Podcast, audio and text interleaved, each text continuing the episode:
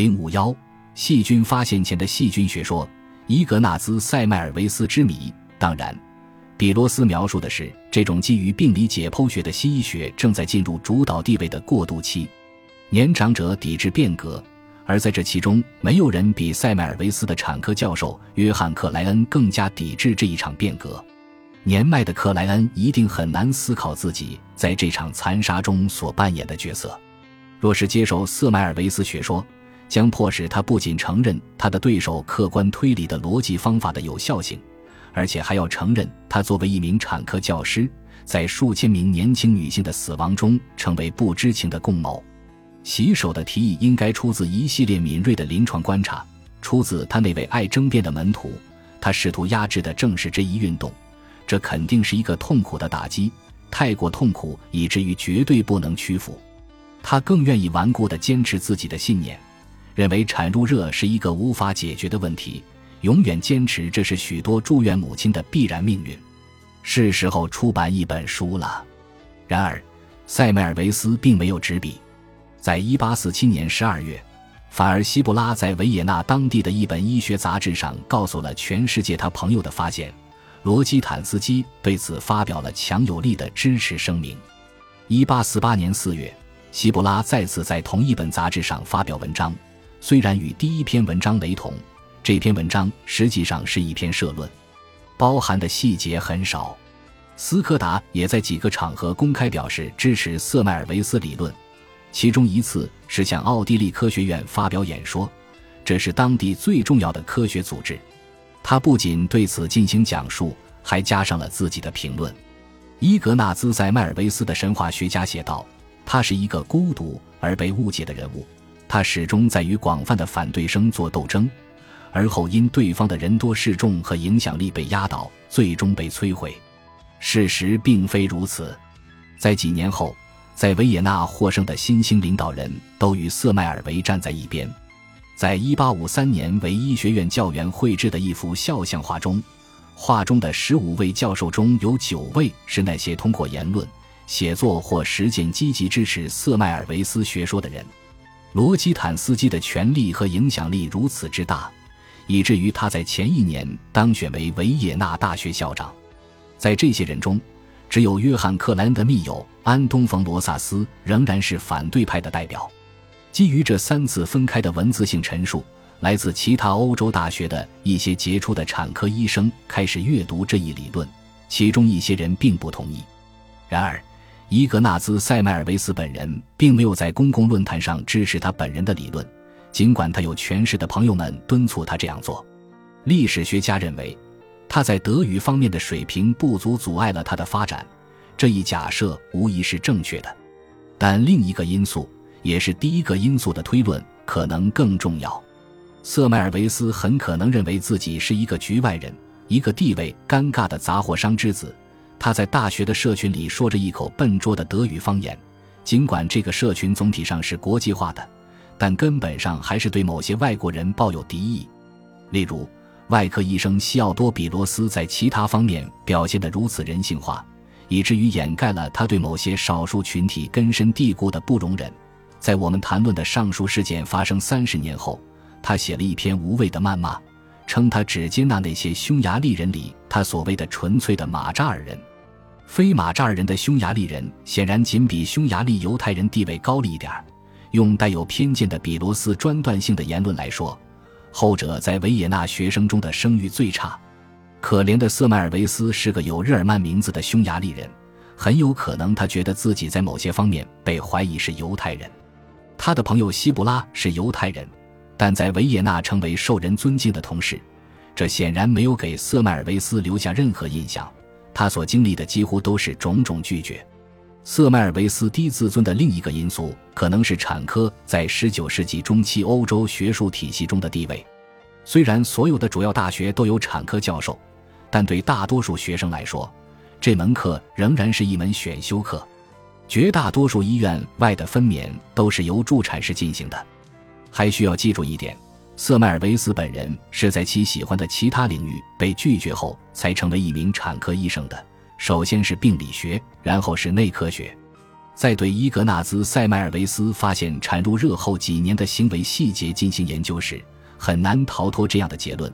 他活在一个自我实现的预言中。他似乎认为自己是一个笨手笨脚、没有风度的外来者，来自错误的地方、错误的社会阶层，讲着错误的方言，被正确的大学工作拒绝。简而言之，他始终是一个局外人，敲打着学术万神殿的大门。他觉得自己不配居住在那里。他天才的本质，他的伟大发现，他有权势的朋友，受维也纳知识阶层熏陶的真实品性。都未能使他克服心中的那种无价值感。拥有这种自我认知的同时，他也有截然相反的一面：自负、愤怒。在经历一场巅峰的辉煌飓风后，被扫地出门。正当他的理论在公众中开始传播之时，瑟迈尔维斯作为产科助理的任期于1849年3月20日告一段落。克莱恩在官僚朋友的支持下，不顾罗基坦斯基。斯柯达和希布拉的强烈要求，拒绝续签。瑟迈尔维斯不仅在宣扬他的信仰时变得令人生厌，而且他并不反对让那些质疑他的人知道，如果他们在检查临产病人之前不用含氯的溶液洗手，他们一定会自视为杀人犯。他既是一个喷出地狱之火的布道者，又是一个良知使者，那种没有人愿意接近的正义激励者。不止一个产科医生表示。他们本来可能倾向于给他的发明技术以公正的审判，却止步于他粗暴的态度。他仿佛在逼他们浸在他的消毒槽里，喝下那真理之水。克莱恩拒绝了他所有的续签请求，时光随之飞逝。在发现产褥热病因整整三年后，在才华横溢的三巨头的持续劝说下，已失业的瑟迈尔维斯终于采取了一些行动。一八五零年五月十五日。塞迈尔维斯终于同意在维也纳医学会的一个论坛上向他的同仁们谈论这一发现。在他的三位朋友的支持下，他于1849年7月，也就是他被克莱恩解雇四个月后，当选为该学会的成员。也许他此时感到安全，因为罗基坦斯基现在是该组织的主席。但不管出于什么原因，据报道，他在之后发展的很好，以至于在随后的辩论结束时。校长说：“塞迈尔维斯医生的论文赢得了压倒性的胜利。”此时，瑟迈尔维斯的产褥热理论站在了被接受的边缘，尽管他的作者有时会适得其反地推广他。他得到了维也纳医学界新兴领导人的支持，唯有公开辩论和由此产生的临床和实验室验证能够确保他的成功。但就在这一刻，瑟迈尔维斯犯了两个严重的自我毁灭的错误。首先，在维也纳医学会之前，他并没有公开发表过演讲和辩论，因为他没有以书面形式提交他的演讲和评述，只作为记录在会议纪要中的摘要发表。而他的对手爱德华·朗普出版了全文印刷，二者在辩论中的评述形成了鲜明的对比。其次，当瑟迈尔维斯得到一个小小的临床任命，而在某种程度上感受到其教学特权的受限时，他受伤的自尊心认为这是对他的终极侮辱。五天后，他甚至没有向他的朋友和他的支持者们告别，也没有告诉他们他对未来的计划，就逃离了维也纳。罗基坦斯基、斯柯达、希布拉和其他人对此感到震惊，他们给了他鼓励、支持和友谊，一直盼望着他在医学院获得权威职位。几年后，罗基坦斯基原谅了他。但斯柯达再也没有在书面提到过瑟迈尔维斯，据说再也没有跟他讲过话。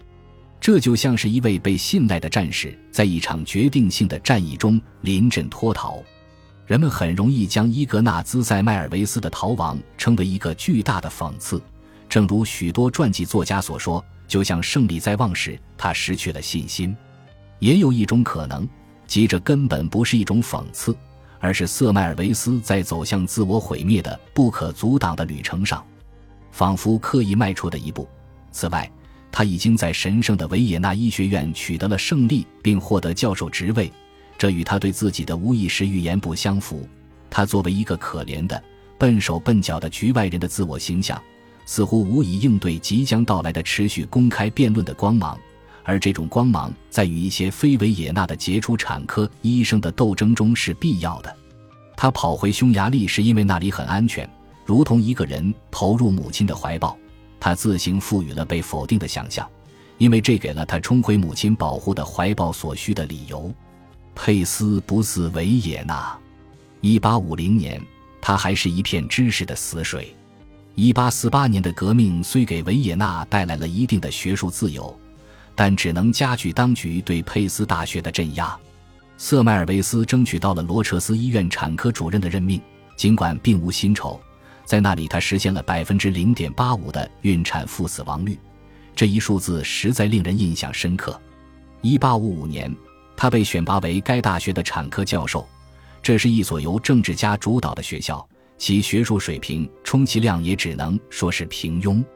一些人可能会认为伊格纳兹·塞迈尔维斯是个孤立无援的人。他的伟大发现被极度的同事打压和雪藏，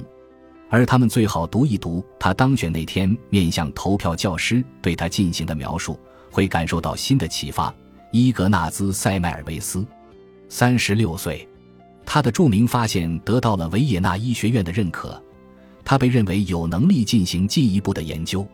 作为一名教授，瑟迈尔维斯瞬间成为众矢之的，他把自己卷入了旋风式的活动中。多个教师委员会，多个项目，多个与同事的冲突，他浮躁，缺乏机智，而且习惯于疏远重要人物。尽管他的理论在匈牙利从未受到强烈反对，但在其他地方开始淡出人们的视野。部分原因是人们并不了解他所做工作的真正根基，还有一部分原因是维也纳以外的反对派的水平确实了得。伊格纳兹·塞迈尔维斯的传说和神话的一部分是，他的诋毁者都是落后的愚昧之人。这一点则不然。虽然可能确实有几个愚昧者，但反对瑟迈尔维斯学说的人包括一些欧洲最受尊敬的临床医生，即使那些在欧洲医学界占据主导地位且通常是发展的势力，像柏林病理学家鲁道夫·菲尔绍那样，多年来也始终是其反对者。这就好比如今一项新的描述不充分的心脏病预防理论被提出，由一所小型州立大学的教师发表，但尚未进行出版。他遭到了迈克尔德贝基、卫生局局长埃弗雷特库普和国家心脏研究所所长的反对。